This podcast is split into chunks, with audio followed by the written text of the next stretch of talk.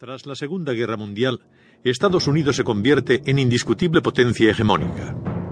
El hecho de que gran parte de los intelectuales, científicos y artistas más importantes de Europa se hubieran refugiado allí durante la guerra, e incluso antes, y decidieran, tras la paz, instalarse definitivamente en ese país, contribuyó notablemente a que la hegemonía norteamericana fuese no solo política, sino también cultural. Por otra parte, la circunstancia de que los regímenes totalitarios no mirasen con buenos ojos el arte de vanguardia, llegando incluso a considerarlo, en el caso de los nazis, como un arte degenerado, promovió que este arte se convirtiera en portavoz de la ideología democrática de cuyo triunfo era máximo representante Estados Unidos. Pintura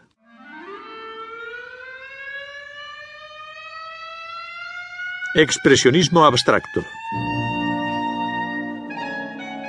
Este término fue aplicado al estilo pictórico de los artistas que crearon en los años 40 la Escuela de Nueva York, escuela que llegó a su madurez en la década siguiente y que surgió como reacción a la ansiedad causada por el comienzo de la era nuclear y la Guerra Fría. A él pertenecen artistas de muy diversas nacionalidades que convergen en Nueva York en la década de los 40. Algunos de los más importantes representantes de esta escuela son Rothko, de Kooning, Pollock, Newman, Gorky, Reinhardt, Steele y Motherwell. Influenciados por la filosofía existencialista, los expresionistas abstractos desarrollaron un nuevo acercamiento al arte partiendo del automatismo surrealista y el gusto por las grandes superficies, inspirado en los muralistas mexicanos.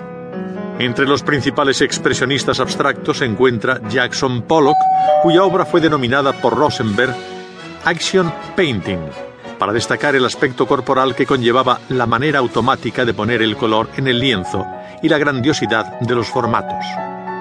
Pollock realizó entre 1947 y 1951 una serie de cuadros en los que dejaba gotear el pincel empapado en pintura sobre el lienzo, enfatizando así el acto emocional en el que se construye la obra y siendo el precursor de los happening y acciones de Rausenberg, Dean y Case.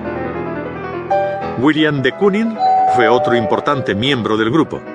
Conserva en su obra un estrecho contacto con las imágenes, sean estas reconocibles o no, y comparte con Pollock la violenta descarga de energía durante el proceso pictórico. Frente a esta dirección genuinamente expresionista, hubo otra antitética encarnada por Steele, Rothko, Reinhardt y Newman. Su característica común era la de extender grandes capas de colores monocromos, conservando en algunas ocasiones una técnica pictórica muy empastada, como único rasgo expresionista. Mark Rothko, una vez superada una primera etapa de su obra, más agresiva, se convirtió en uno de los pintores más introspectivos de su generación, llegando a conmover a muchos con el misticismo de sus grandes franjas de color. Debemos destacar que durante el siglo XX, por primera vez en la historia,